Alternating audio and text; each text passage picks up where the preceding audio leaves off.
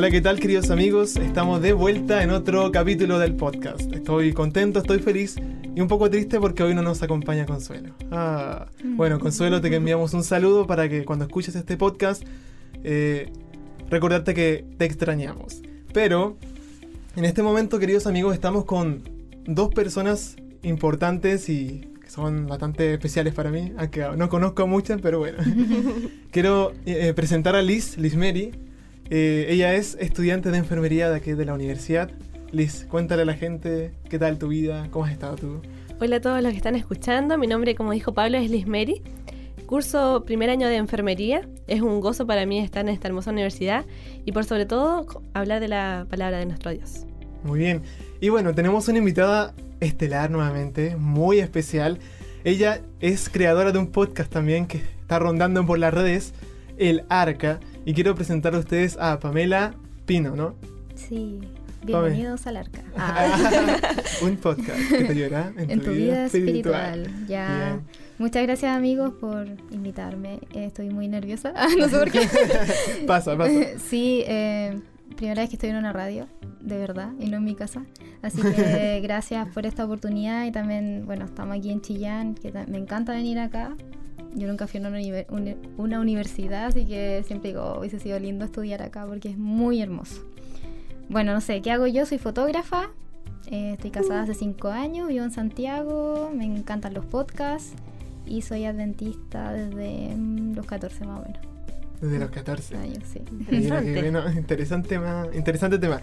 Eh, Pame, cuéntanos un poco también, eh, bueno, tú tienes el, el, este podcast, ¿no es cierto?, que creaste hace publicidad para que también otros que escuchen este podcast puedan escuchar el ah, tuyo. Bueno, pueden eh, encontrarlo en Spotify como arca.podcast y no es solo mío, es, eh, con Elías Adasmes hacemos este, este podcast que nació también de la nada en realidad con el deseo de, de hacer contenido cristiano. Mira qué bueno.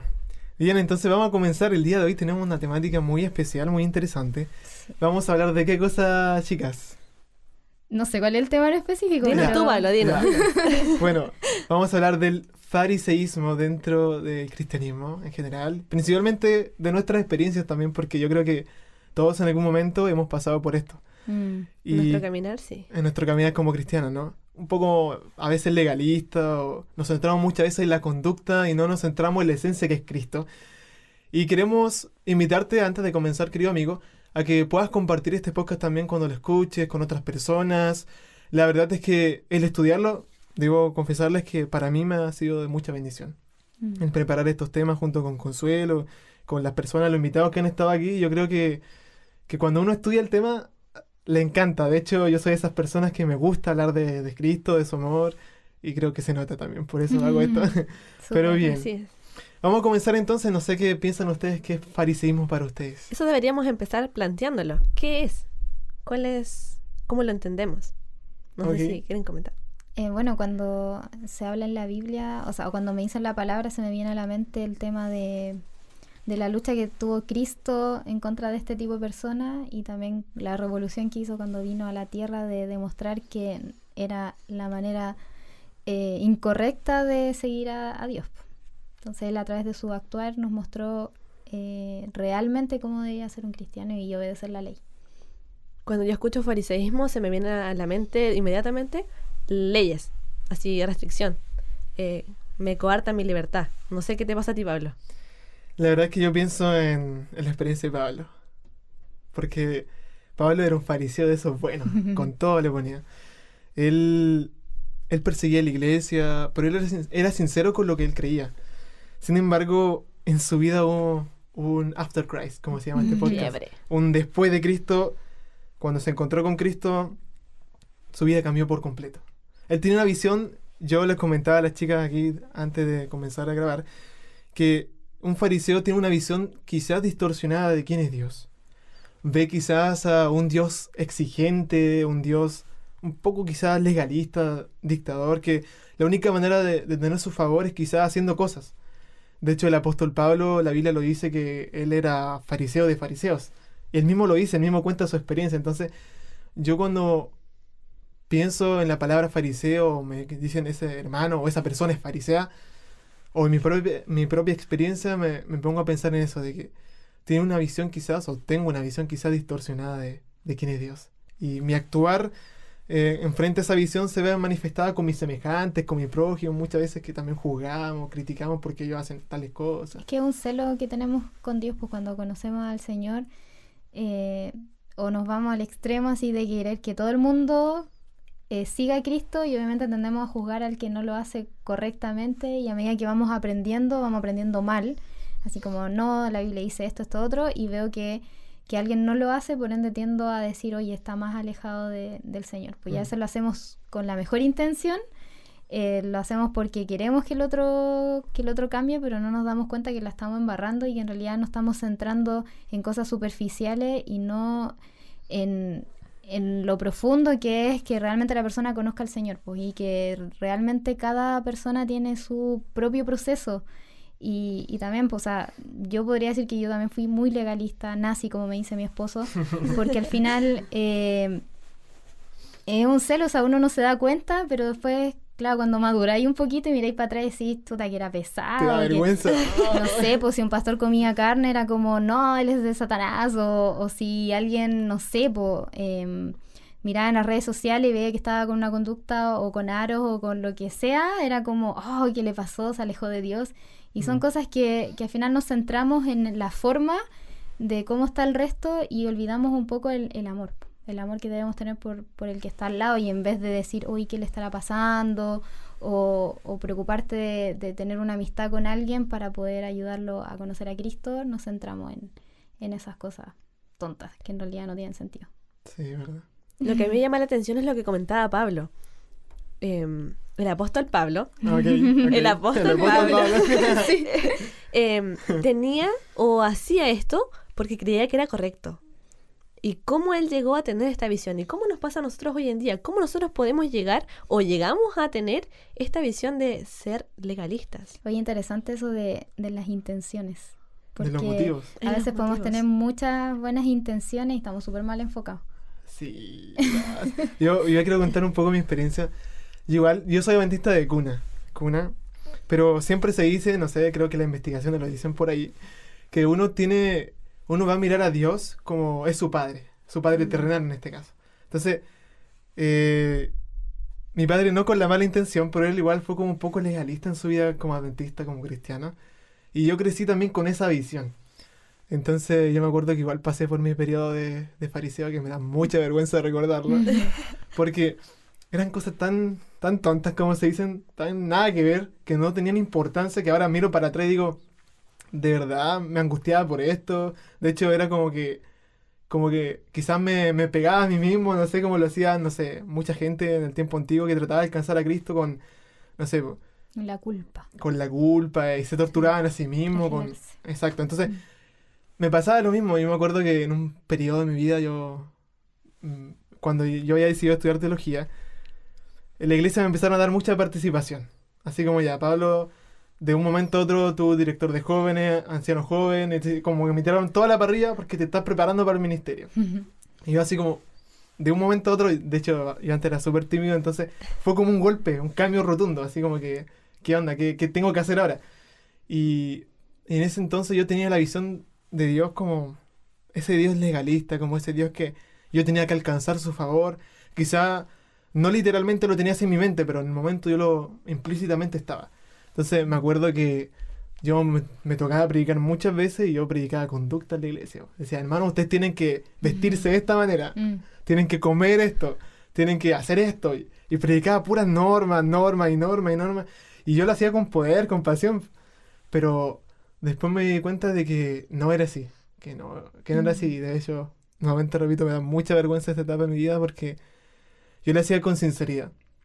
Pero bueno, después voy a contar al final de este podcast, de este capítulo, qué pasó en, en mi caminar. Pero como que pasa eso, no sé, no- es una manera de, expresarlo. igual, bueno, es madurez en realidad. po. Ustedes tienen 20 años. Yo quizás esto lo aprendí hace muy poco y tengo 30. Y igual el Señor nos va moldeando muy lentamente o muy rápido. ¿Ya? Y a veces cuando Él necesita que nosotros crezcamos rápidamente, nos manda pruebas, nos manda circunstancias que de verdad nos hacen clic. Y ahí uno dice, oh, esto está pasando. Es muy interesante que a veces uno, a mí igual me encanta predicar y uno igual predica dependiendo de lo que uno va aprendiendo y Sí, uno y al final lo más fácil, lo más fácil es empezar a cambiar cosas superficiales, po, como Sí, vestirse, que la alimentación, que con quién te juntas, lo que estudias y bla bla bla. Son cosas fáciles de cambiar, aunque yo sé que algunos dirán, pero ¿cómo si no es fácil? Es fácil porque es súper simple mostrar que eres un cristiano correcto. O sea, si yo quiero alcanzar el mejor cargo de la iglesia, ser anciano de iglesia, es súper simple. Me visto con corbata, llego temprano a la escuela sabática, estudio siete, o digo que estudio siete, diezmo. eh, las conductas son fácil de imitar. El tema es que el trasfondo, y esos son los fariseos y los fariseos de la Biblia, ellos eran como, oye, no te ves como, no haces lo que dice la Biblia, y, y al final son puras Y conductas. si no haces lo que, lo que dice esta conducta o no, haces, no sigue esta norma, esta quizá esta tradición, no eres parte del pueblo de Dios, quizá. Entonces al final un fariseo es alguien que está eh, que está normado, pero en realidad no está convertido realmente y que le falta realmente a Dios, porque al final Dios lo primero que se centra en todo es en el amor al prójimo. O sea, yo si no tengo amor contigo, yo no te puedo decir, oye, te estáis cometiendo tal error, porque al final yo estoy exaltándome de que yo sí me doy cuenta de que tú estás cometiendo un error y yo no lo cometo. Entonces yo te estoy minimizando y ojalá que te sintáis mal y, y te vayáis. En cambio Jesús era al revés, pues él generaba una amistad y te decía, mira amigo, yo te amo tanto y quiero que cambies. Y eso es lo que le falta al fariseo, ah, para que sea más simpático. Le falta Eso es lo que le falta. Le A mí- falta amor. Hay dos cosas que me llaman la atención de lo que ustedes comentaban. Y quiero leerles Lucas 18, versículo 9, y dice, eh, hablando de Jesús, a unos que confiaban en sí mismos, dice, como justos, y menospreciaban a los otros.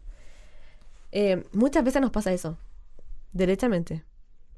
Nos creemos justos por nuestros medios. Menospreciamos, como decía, a los demás. Mm. Y yo me preguntaba mientras ustedes hablaban, eh, Pablo cuando se confrontó con la verdad, ¿dejó de ser celoso?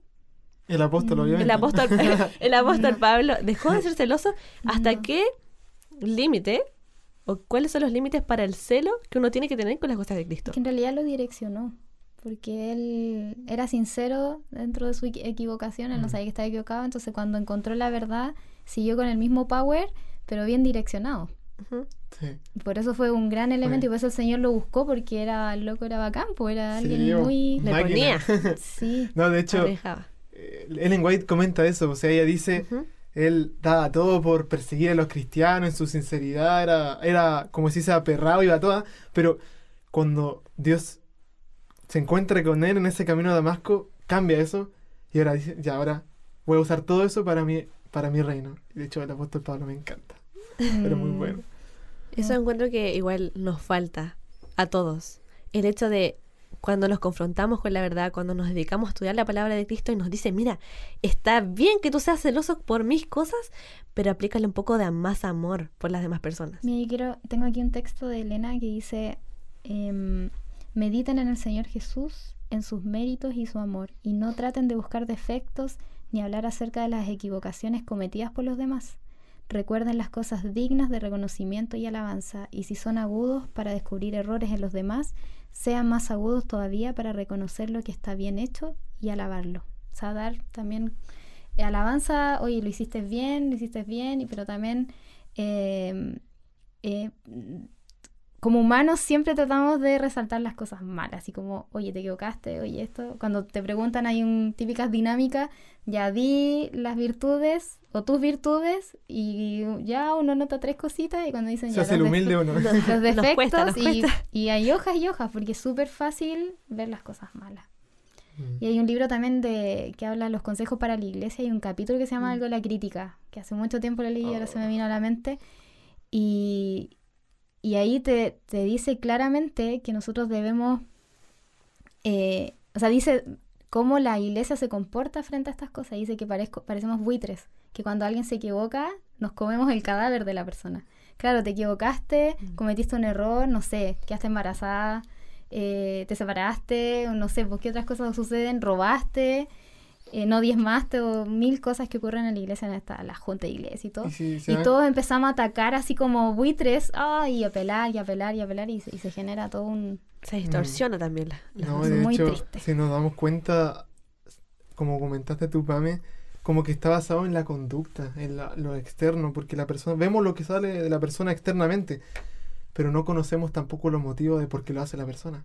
Mm. No sabemos las luchas que está pasando, no sabemos cuál es su realidad, qué cicatrices carga en su vida. Sí, pues y nos convertimos en juzgadores, pues y eso no es nuestra pega, pues. Nuestra pega es simplemente apapachar y amar. Ni siquiera también encontrarle el fin de por qué lo hizo. es como... Es que todo es súper simple, eh, el amor, y nosotros debemos orarle al Señor y decirle, Señor, si me falta amor, dame más amor. Si un día me, me veo, yo le contaba, o sea, yo tenía un Instagram, tenía a todos mis amigos adventistas o gente cercana, y me vi en un momento viendo historias y en mi mente diciendo, oye, pero ¿cómo está haciendo esto? Oye, pero ¿cómo se viste así? Pero ¿cómo...? Y un día de verdad colapsé y dije, ¿qué estoy haciendo? O sea, no es mi pega estar criticando y ni siquiera pensarlo. Y ahí tomé la decisión y chao, Instagram, lo eliminé y, y, ahí de verdad me limpié mi mente porque a veces nos vemos en esa circunstancia eh, que es súper cochino, por decirlo así, de, de estar mirando la vida del resto y no dándonos cuenta de que nosotros tenemos que cambiar nuestra, nuestra mirada y enfocarnos también en qué podemos crecer nosotros mismos. Otra cosa que comentábamos era, ¿será que una persona es farisea porque quiere ocultar sus Mm. propios errores? Sí, bueno, ahí, bueno, voy a- ¿puedo contar ahora Sí, ya? dale, ¿no? Lo que pasa es que eh, lo contaba a los chicos y también, bueno, lo prediqué y, y fue impactante. Ah. lo que pasa es que hace un tiempo fui a Argentina con muchos argentinos y yo era con una amiga. Fue un viaje, mm, fui muy nerviosa porque era con gente que no era cristiana, era un congreso y, y bueno, mi esposo me alentó, me dijo que fuera, que era una oportunidad y todo. Entonces yo tenía mucho miedo por el tema de relacionarme con gente que no era de la iglesia. Uno tiende a cerrar su círculo Sí. y todo iglesia, iglesia, iglesia. Y eso igual es malo porque al final estamos llamados a predicar. Y, mm, y yo iba muy nerviosa porque hace años atrás había estudiado fotografía y la gente era muy fachosa, se vestían cool, hablaban distinto y a mí no me gustaba ese ambiente porque sentía que era muy falso. Entonces yo me, me vi en este contexto y dije, me voy a encontrar con 600 personas así. Me preocupé hasta así como, ¿qué ropa voy a llevar? Así, yo soy súper sencilla, así como dije. Y mi esposo se reía, me decía, Pame, tú tenés que ser tú nomás, o sea, ¿para qué te preocupáis? Y yo, pero es que igual, no quiero que me miren raro, ¿cachai? Ya voy a llevar, yo siempre ando con una mochila muy chica cuando viajo, ahora llevé una maleta para llevar ropa distinta para todos los días. Y, y oré mucho por este encuentro y ya, fui eh, con gente desconocida. Me di cuenta que era gente totalmente simple, gente de edad, de hecho eran caballeros, padres de familia, hablaban normal, no era nada de lo que yo me imaginaba. Entonces yo, te- o sea, yo tendí primero a juzgar a esas personas y no eran así. Después a nosotros nos habían invitado a una cena un miércoles y yo pagué por esa cena. Se llamaba cena. Les prometo que se llamaba cena. Después empezó a mutar y después se llamó fiesta. Y yo decía una fiesta. Después pusieron el lugar del de donde iba a ser esta cena y era un pub. Y yo dije, mm, ¿qué voy a hacer yo, Pamela Pino, adventista de hace como 16 años, en una fiesta? Yo decía, no, ¿qué hago? Y, y le empezaba a orar al Señor cada mañana y decía, Señor, ¿qué hago? ¿Qué hago? ¿Qué hago? Y todas las noches estos chicos hacían, eh, hacían fiesta. Es, ponían a tomar, eh, comían carne y ya me decían la rara porque no comía carne ni, ni tomaba y todo, pero eran muy, muy amables conmigo. Entonces, como que el Señor me decía, no te preocupes, pero mi razonamiento y mi, mi legalismo me decía, Pame, ¿tú qué haces ahí? ¿Qué haces entre medio de toda esa gente? De los pecadores. Tú no eres una niña, tú eres una niña de iglesia, ¿qué haces trasnochando tu temperancia? ¿Qué está pasando? Así, mi, y era yo misma que me estaba atacando, pero el Señor me decía, tranquila, así como, ya. Y, y todo esto una lucha toda la semana hasta que llegó el día de la fiesta. Yo pensé y dije, no me puedo quedar sola en la cabaña porque está todo este estigma ya de que del abuso de la mujer, que la mujer no ande sola y todo lo que está sucediendo en el mundo en realidad. Y, mi amiga sabía que, o sea, no es mi amiga, una, era mi profesora, eh, sabía que yo no, no iba a fiesta. Todos sabían que yo no iba a fiesta. Y dije, yo no voy- a fiesta, así que me voy a ir y un rato como para para acompañarlo. Ya, fui a la fiesta, evité que me sacaran fotos, evité salir, de verdad, o sea, en todo así con miedo, yo... Típico esa frase que te dicen en la iglesia, "Ah, si en este momento viene Dios, tú te pierdes. Esas Ah, cosas venían a sí. mi mente Cuático. y me empecé a cuestionar mucho, mucho, mucho, así como, ¿por qué me siento tan mal? Pero yo misma me atacaba, porque en realidad no sentía que Dios me, me estaba diciendo algo. Ya, bueno, para resumir, eh, al final fui a dos fiestas, porque pues salió otra y tenía que andar con el grupo. me volví en la carretera. y, y todo el tema, entonces yo pensaba, decía, si sube una foto mía, van a hacer lo mismo que yo hacía. O sea, van a ver y van a decir, la mamá está en una fiesta, ¿qué le pasó? Se separó, se fue, se perdió en el mundo, porque así somos. Nos buitres, buitres cuando alguien cae. buitres. Sí. Y, y ya terminó todo el congreso el último día y esta chica me dice, pa, me quiero hablar contigo. Y digo, dime. Me dice, yo tenía mucho miedo que vinieras con nosotros y no por un tema de, de afinidad ni nada, porque yo sentía que no teníamos nada en común, así.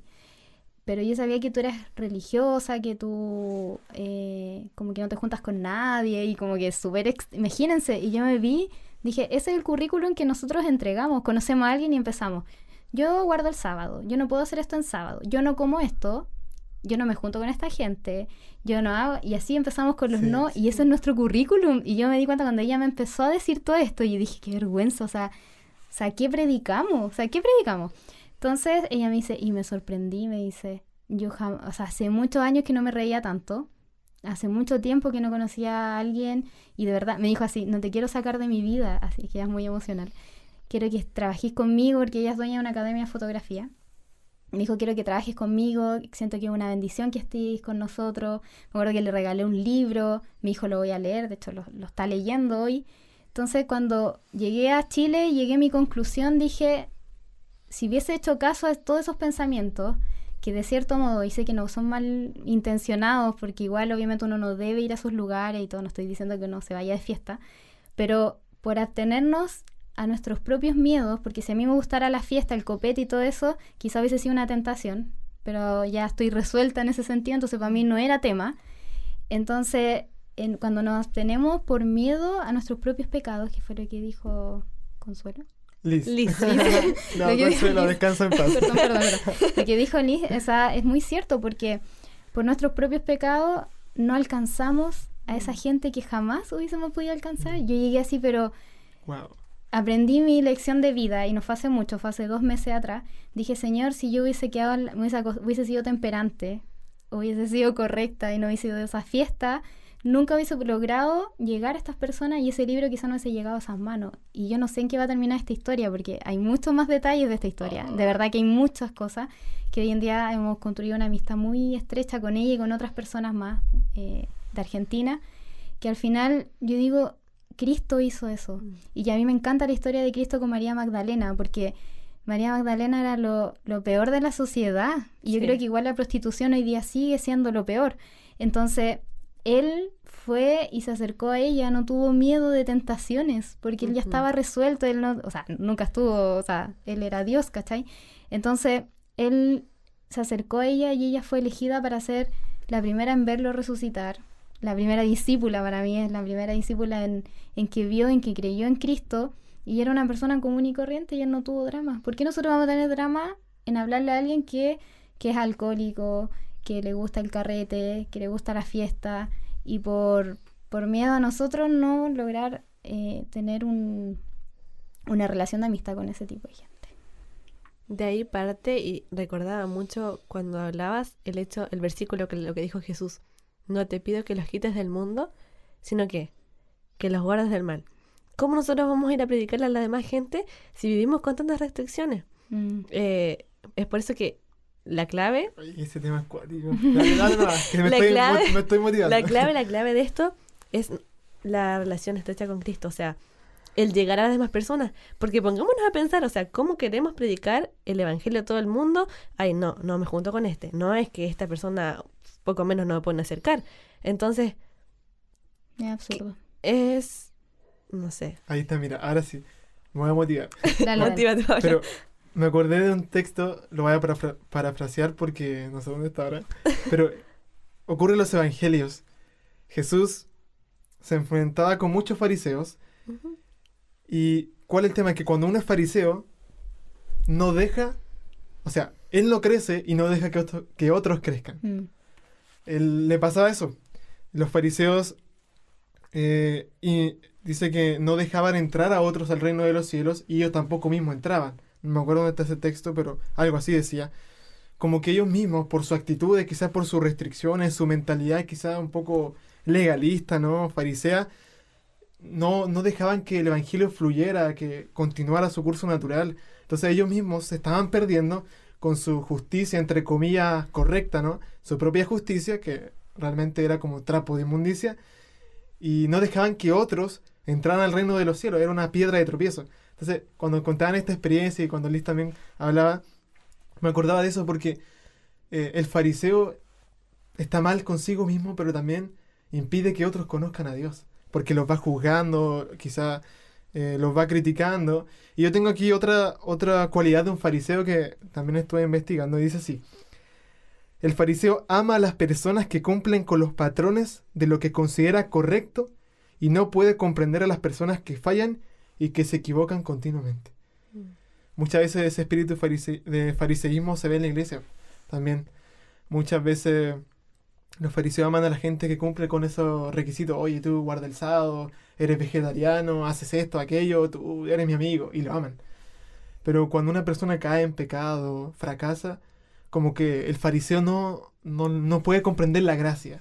Como que el fariseo no, no puede amar a esa persona porque se equivoca, porque falla. Mm. Porque su conducta como que la repele y dice, oye, no, esa persona está cometiendo algo, está, está mal, entonces yo no puedo relacionar con esa persona. Y aquí yo tengo el contraste entre el fariseo y el discípulo, y el discípulo, que somos llamados a ser discípulos, Mm. dice lo siguiente, comprende y acepta a todas las personas porque sabe que Dios lo comprende y acepta como es, para hacerlo parecido a Él. Un discípulo es todo lo contrario, un discípulo de Cristo eh, que se ha encontrado con la gracia, cuando una persona que comete un error, un pecado, que es algo, no se siente mal él, ni, ni lo va y ni, lo critica, sino que lo ama. O sea, el discípulo no es una piedra de tropiezo para esa persona, sino que es todo lo contrario del fariseo. Él crece como persona, como, como discípulo, y ayuda a otros a crecer también en el reino.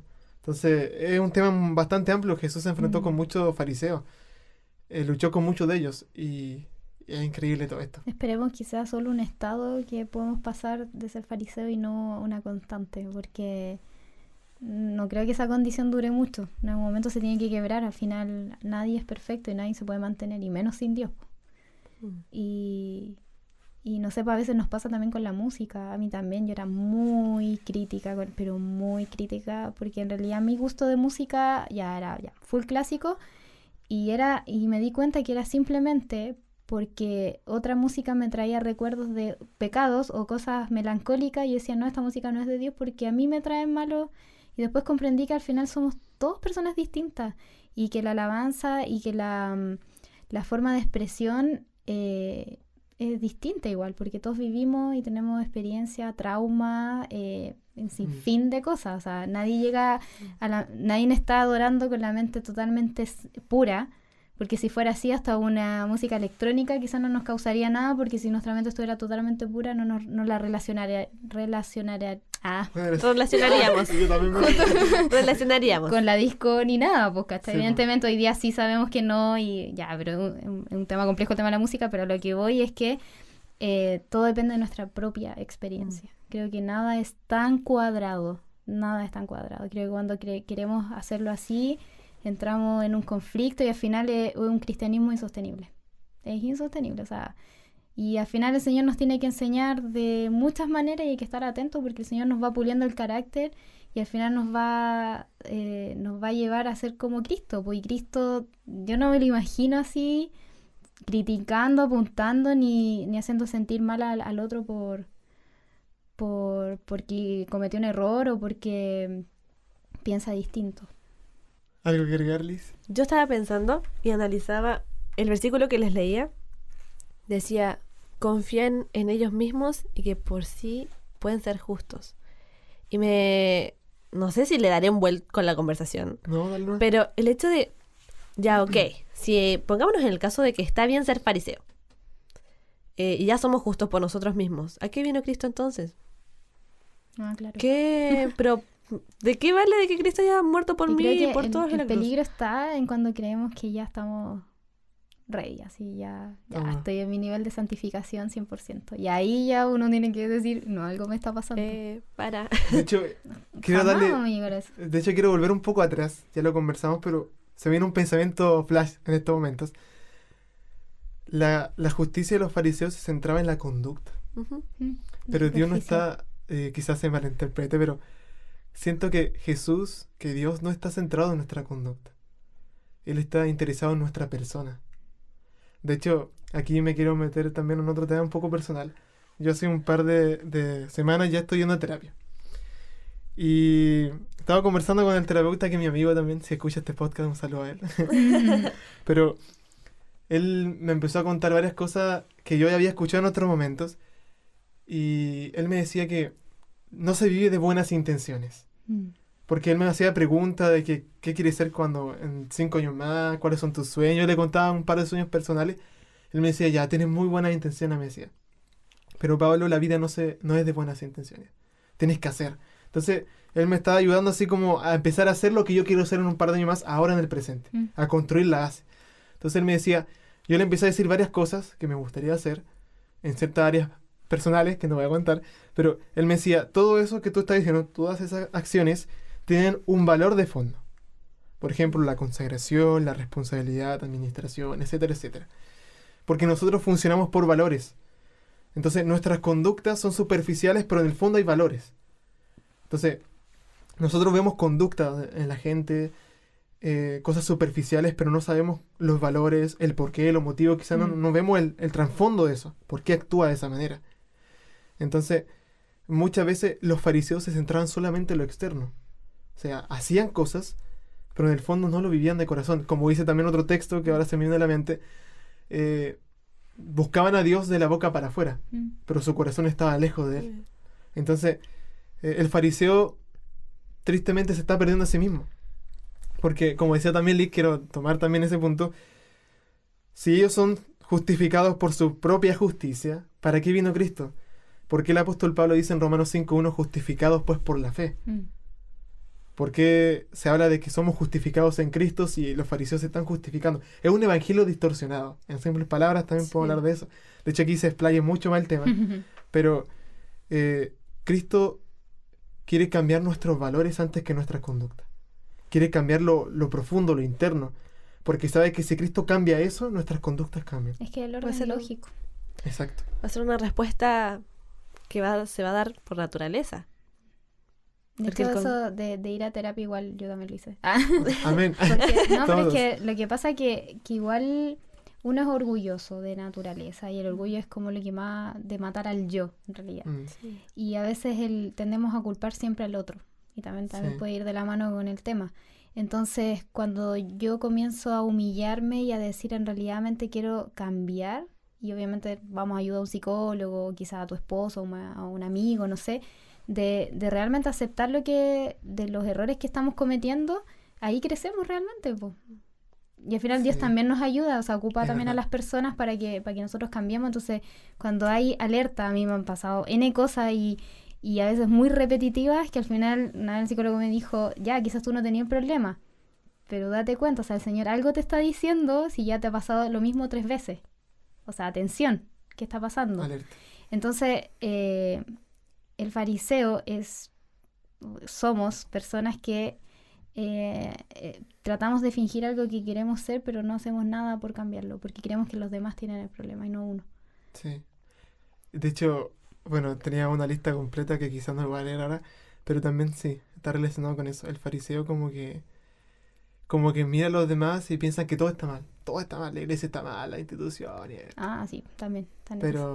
Y él está bien. También, sí, pues y uno está bien, no, es que yo tengo la razón y se ve muy, mucho. Yo quería recordar un poco, no sé si Liz quiere decir algo, que está muy callada. No, no, sí, sí. Ah, Yo quería Tiene recordar... muy linda voz.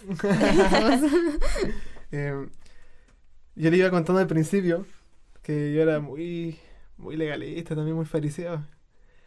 Y como yo me di cuenta, me pasó lo mismo que el apóstol Pablo. Quizás no, así como una visión, me encontré con mentira, pero- ciego. o sea, no tampoco, pero que piti, nada. Pero eh, yo me fui a colportar antes de venir a estudiar teología ese verano. Colporté por primera vez porque yo sentí el llamado que Dios me, me llevó a, que me llevó a colportar. Y yo en ese tiempo estaba pasando por esa etapa de fariseísmo. Y fue difícil.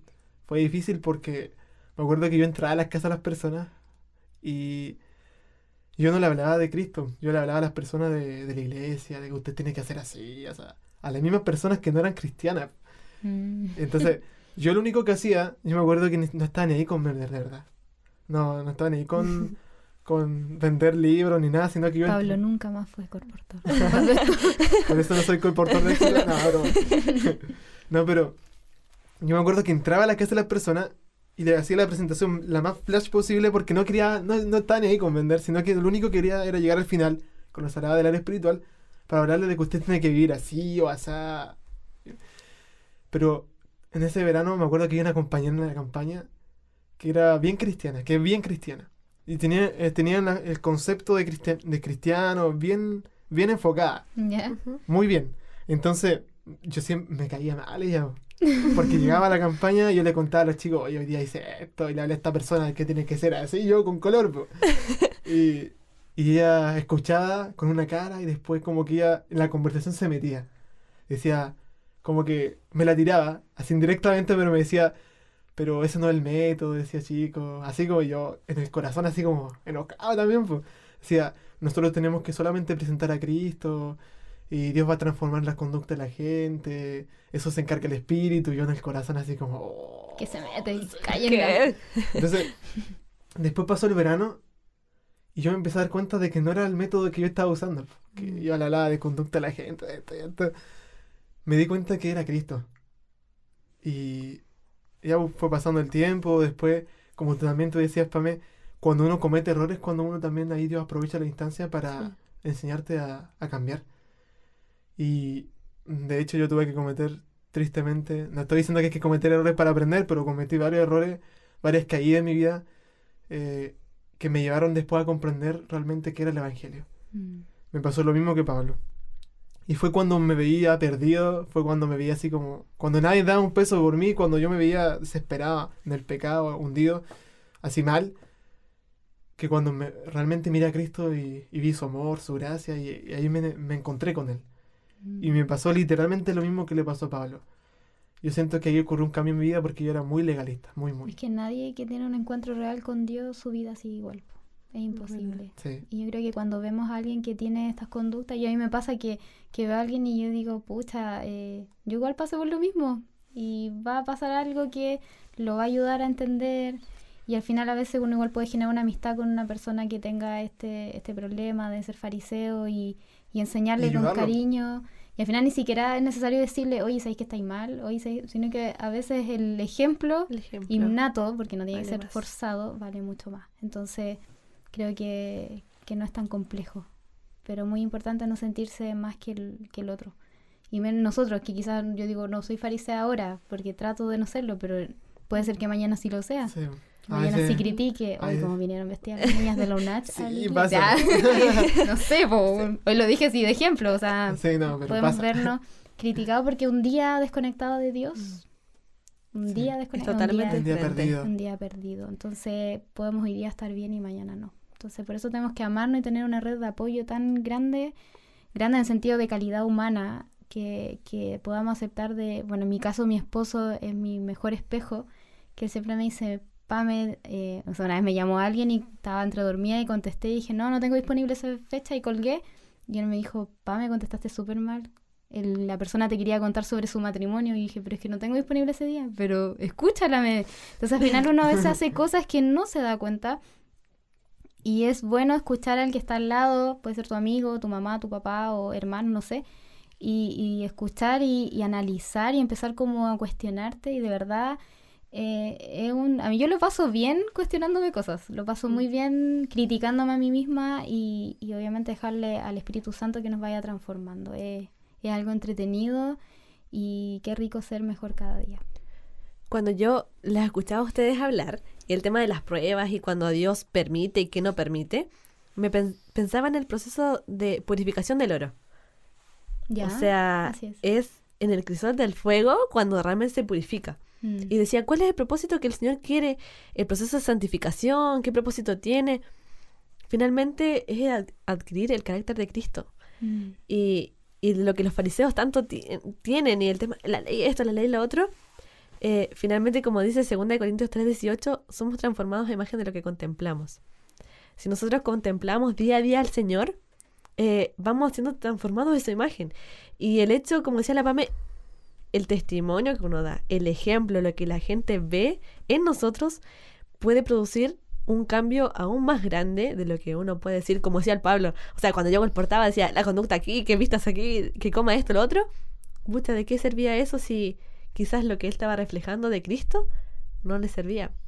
Y. Como la canción fue en, fue en fuego. sí.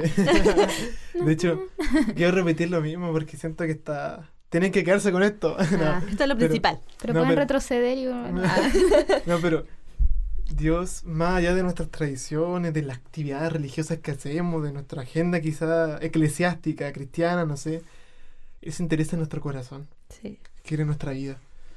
Eh, de hecho, ahora quiero leer un texto que está en Filipenses 3, 7, que dice, pero cuantas cosas eran para mí ganancia, las he estimado como pérdida por amor a Cristo.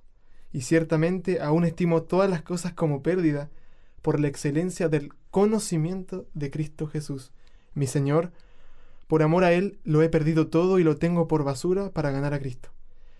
Y ser hallado en Él, no teniendo mi propia justicia.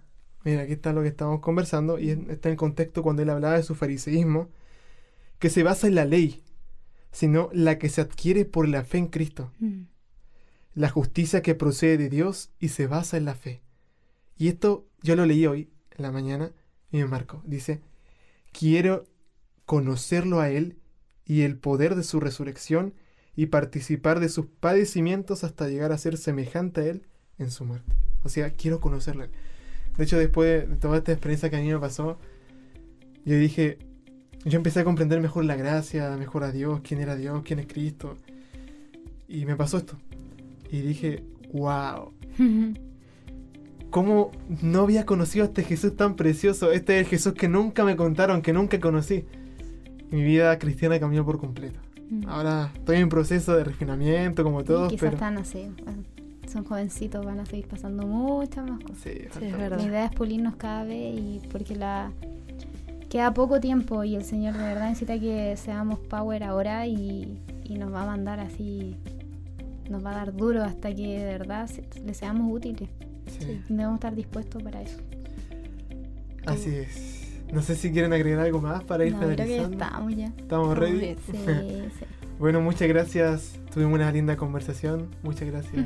Consuelo. No. Consuelo, te extrañamos. sí. Muchas gracias, Fabián, por, por estar con nosotros. Gracias, Liz. De verdad, creo que va a ser de bendición para nuestros amigos. Así es. Eh, deja de ser fariseo. No. no. Es un proceso que el Señor te Es un proceso. fariseo, llámame y puedo ser tu amiga. No, todos somos fariseos. De hecho, soy el primero de todos. Muy bien. Y que Sí. se acerquen a Cristo, que es el centro de todo. Queremos terminar con una oración. No Ya. sé si Pame nos Sí. puede dirigir tú con una Bueno. oración. Ya. Padre Dios que está en los cielos, Señor, infinitas gracias por la oportunidad que nos das de poder compartir de tu palabra a través de nuestras experiencias. Te pedimos que nos des más experiencia para poder ser el ser reflejo de, tu amor, Señor, de tu carácter. Te pido por cada uno de los oyentes y que puedan traspasar este mensaje a través de su propia vida eh, espiritual, Señor, y que puedan contagiar a, a todo el mundo. Y que tu venida sea pronto. En el nombre de Jesús, amén. amén. Bien amigos, nos vemos en el próximo capítulo. Compartan este podcast y no se olviden, no sean fariseos y sigan a Cristo. Chao, chao. chao.